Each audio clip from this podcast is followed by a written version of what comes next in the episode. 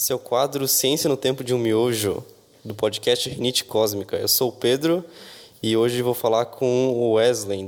Tudo bem? É, pessoal, eu me chamo Wesley, eu sou doutorando do programa de pós-graduação em Neurociências aqui da UFSC.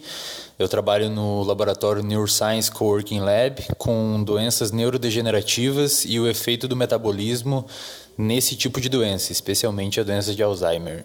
Massa.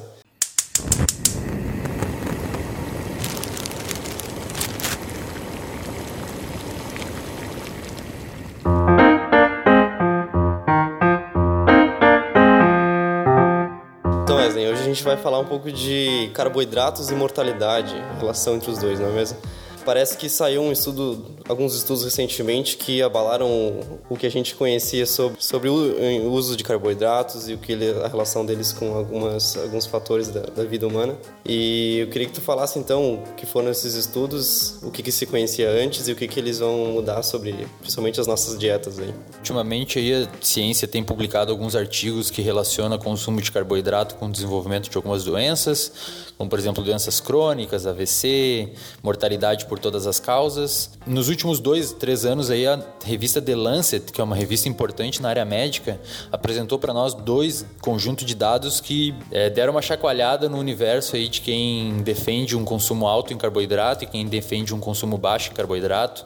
Foi basicamente dois grandes estudos, um intitulado Pure, publicado em 2017, e um intitulado Eric, publicado em 2018, que é basicamente uma resposta, mais ou menos, de 2017. No estudo Pure, que é foi o primeiro publicado, então, acabou mostrando um, um, estudo multicêntrico, 18 países, um estudo bem controlado, publicado numa revista importante, então as variáveis foram, foram controladas. Eles acompanharam, por, acompanharam milhares de pessoas por, por anos. Eles basicamente mostraram que quem tem a dieta composta de 30% rica em gordura morre menos do que quem tem uma dieta composta de 10% rica em gordura, então balanceou um pouco o que a gente achava aí de que comer menos gordura é melhor. Segundo esse estudo não, quem come até 35% da dieta rica em gordura morre menos ou tem uma expectativa de vida maior do que quem tem a dieta composta por 10% em gordura.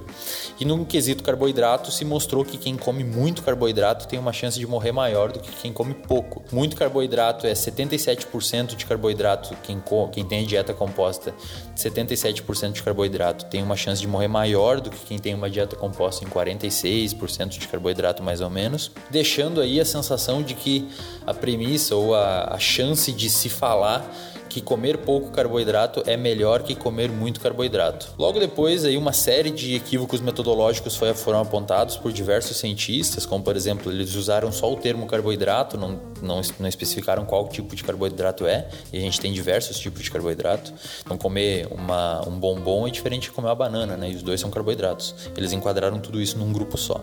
O segundo foi que os países que consomem mais carboidrato, e portanto aqueles, que, aqueles países que têm uma dieta mais rica em carboidrato, são mais pobres. Então, se a gente não consegue exatamente ter uma causa aí entre maior consumo de carboidrato e mortalidade, quando na verdade pode ser porque simplesmente as pessoas têm uma dieta pobre em micronutrientes, vitaminas, etc., que também pode levar a maior mortalidade. Para nossa felicidade, a ciência atua por debates e logo no ano seguinte foi publicado um estudo ERIC que já estava sendo feito por diversos pesquisadores, que é basicamente a mesma ideia. Eles fizeram uma série de meta-análises e acompanharam a vida dietética por 25 anos de 15 mil pessoas e eles mostraram o que? Que de fato as pessoas que comem mais carboidratos tendem a morrer mais do que as pessoas que comem um pouco menos carboidrato. Só que quanto que é esse menos carboidrato? Segundo o estudo ERIC, que é esse segundo estudo, a faixa ideal, constituição ideal da nossa dieta é de 50 a 55% de carboidrato. A energia proveniente da nossa dieta total deveria ser aí em torno de 50 a 55% rica de carboidrato. Aquelas pessoas que consomem mais que isso têm mais chance de morrer, o que o estudo Pure havia mostrado. No entanto, o estudo, o estudo ERIC mostrou que aquelas pessoas que comem menos que isso, 20, 15% da dieta rica em carboidrato, também têm mais chance de morrer do que quem come esses 50, 55%. Ou seja, é um U invertido. Quanto menos carboidrato, maior é a chance, quanto mais carboidrato, maior é a chance. E a menor chance fica ali mais ou menos em 50 e 55%.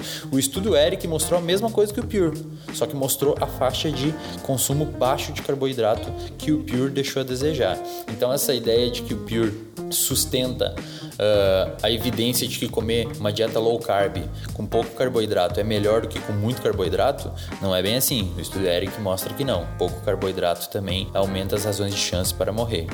Então, o que basicamente, Pedro, essas nossas, esses dois estudos demonstram é que deve haver um equilíbrio no consumo de carboidrato.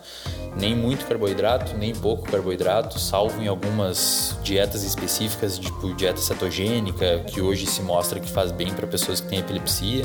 Muito obrigado, então, Wesley, pela explicação rapidinha. Se gostaram da explicação dele e quiserem conhecer outras divulgações científicas que o Wesley faz sobre neurociência, sobre metabolismo, é, podem seguir o Instagram dele, que é Ezen Delanogari, né? É, todas as referências a gente vai linkar aqui embaixo, inclusive o gráfico mostrando exatamente o que ele falou do invertido. E é isso, então a solução não é nem ir pelo muito nem pelo pouco, é encontrar o equilíbrio no meio do caminho, assim como em muitos aspectos da vida. Essa é a solução, né? Valeu, Wesley. Tenha um bom apetite e um beijo no cérebro.